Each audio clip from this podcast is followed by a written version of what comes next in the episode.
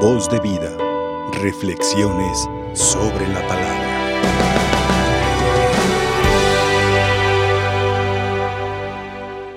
Queridos hermanos, al finalizar este mes, el mes de mayo, el mes de María, celebramos esta fiesta, la visitación de la Santísima Virgen María a su prima Santa Isabel.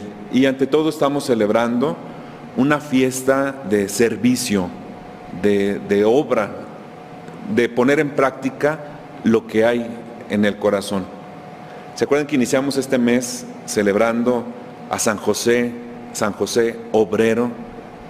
Lo finalizamos celebrando el trabajo, el servicio, la, la vocación, el discipulado o el apostolado de la Virgen María. Es una manera muy bonita de cerrar este mes, el mes de mayo. Y lo que celebramos es que María, llena de Dios, llena de gracia, sale al encuentro de su prima Isabel que la necesitaba. Es como María recién evangelizada, presurosa, sale a la misión. ¿Se acuerdan que ayer celebramos la solemnidad de la Santísima Trinidad? Y en el Evangelio, al final del Evangelio de San Mateo, en el capítulo 28, Jesús envía a sus discípulos, vayan, bauticen en el nombre del Padre, del Hijo y del Espíritu Santo, enseñen. Más que dar unas indicaciones de, cómo celebrar el rito del bautismo, Jesús envía a sus amigos, a sus discípulos, a ser testigos de una buena noticia. Entonces, en términos del Papa Francisco, podemos decir que María primerea esa evangelización o esa misión de compartir una buena noticia. Es María la que lleva a Jesús y el, el evangelista San Lucas entiende en clave mariológica el texto de Sofonías que escuchamos en la primera lectura.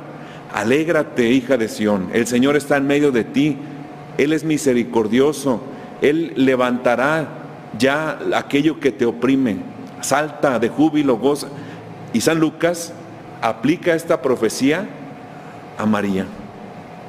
Por eso cada vez que nosotros miramos con amor a nuestra Madre, la Virgen María, la saludamos con ese Dios te salve, que puede hacer también, alégrate, Alégrate llena de gracia, el Señor está contigo. Es por eso que después de recibir este anuncio, María se encamina a servir a su prima Isabel. Y a mí me gustaría que hoy reflexionáramos a la luz de este testimonio de la Virgen María, cómo también nosotros compartimos la vocación de servir a nuestros hermanos. ¿Qué es lo que podemos decir a la luz de este Evangelio que acabamos de escuchar? Primero, el verdadero servidor tiene iniciativa. El ángel Gabriel le dijo a María, después de que María preguntó, ¿y cómo voy a ser la madre del Señor si yo no conozco varón? Nada es imposible para Dios. Mira a tu prima Isabel, tu pariente Isabel, lleva seis meses la que llamaban estéril. No hay nada imposible para Dios. Entonces cuando María se entera de la necesidad, ella no espera que le digan, ándale, ándale María, ve ayúdale a tu prima.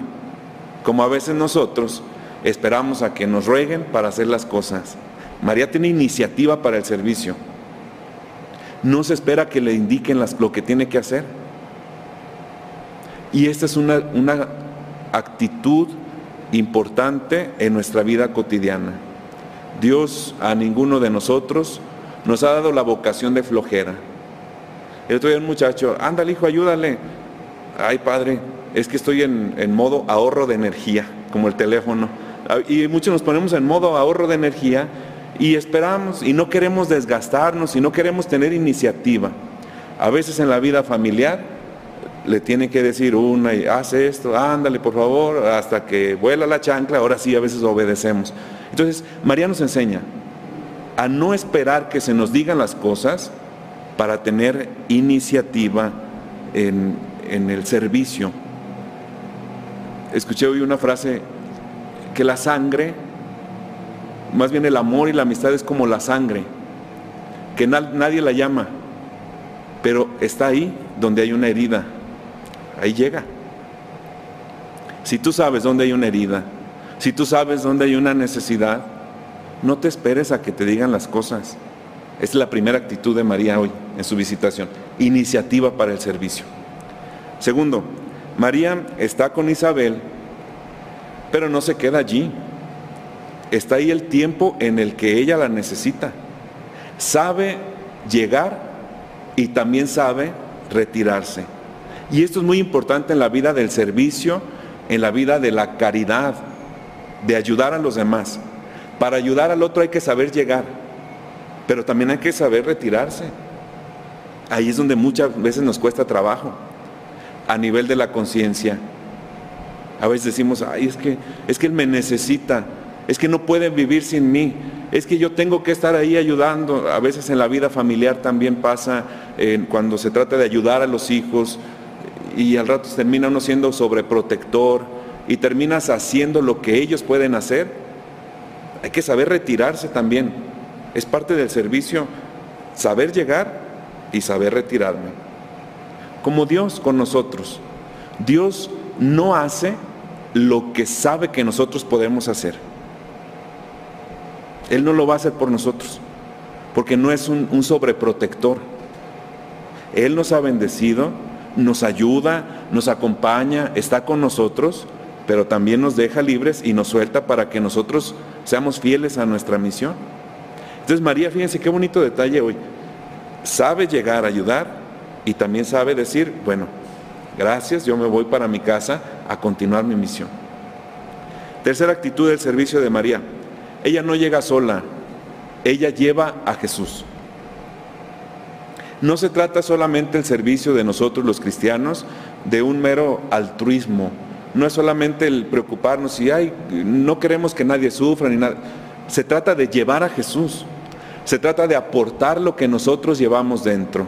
Por eso le pedimos que así como llevó a Jesús en su vientre, también a nosotros nos lleve en el corazón. Y que nosotros también, a la hora del apostolado, a la hora de la misión, no vayamos solos, no vayamos en nuestro nombre, sino que vayamos siempre llevando a Jesús y todo en el nombre de Dios. Por eso María sabe canalizar esa alabanza y esa glorificación a Dios.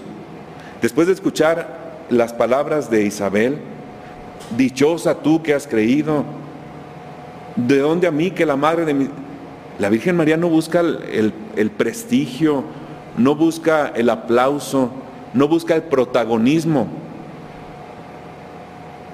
Ella canaliza la gloria a Dios.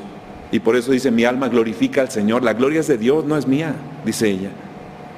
Y esta es una actitud importante también en el servicio, que nosotros seamos capaces de, de estar con el corazón libre del protagonismo, de buscar el reconocimiento de los demás, del aplauso, de buscar los, los seguidores, buscar el, el, reconocimiento de los demás. Mira qué bueno eres, mira tú se ayudas, qué generoso.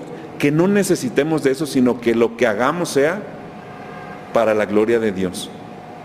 Y si en algo le podemos servir a Dios, con alegría y con el corazón, pero la gloria es para Dios, como lo hizo María. Mi alma glorifica al Señor y mi espíritu se llena de júbilo en Dios mi Salvador.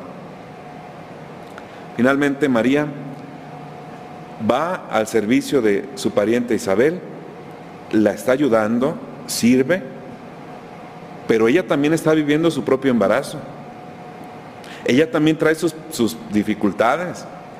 La Virgen María tiene problemas también y está pensando, Ay, ¿qué, ¿qué, es lo que está pasando? No entiendo, y está des, está como que meditando las palabras del ángel, está en la relación con San José, está diciendo, ay, ¿cómo le voy a...? Ella está preocupada por sus propias, sus propios problemas y no por eso deja de ayudar. Y esto lo digo porque muchos de nosotros queremos ayudar, queremos comprometernos o tener un, un apostolado ya cuando estemos bien.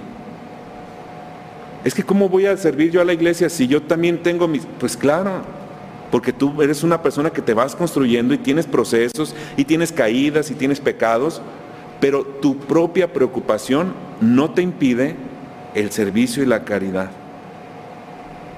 Entonces no esperemos a que se resuelva todo para poder salir al encuentro del necesitado. Siempre podemos tocar el corazón de los demás. Siempre podemos tener iniciativa para el servicio. Siempre podemos llevar a Jesús a otro a pesar de nuestras dificultades. Mientras no dejemos de luchar, vamos por el camino. Finalmente, eh, la palabra de Isabel a María, dichosa tú porque has creído.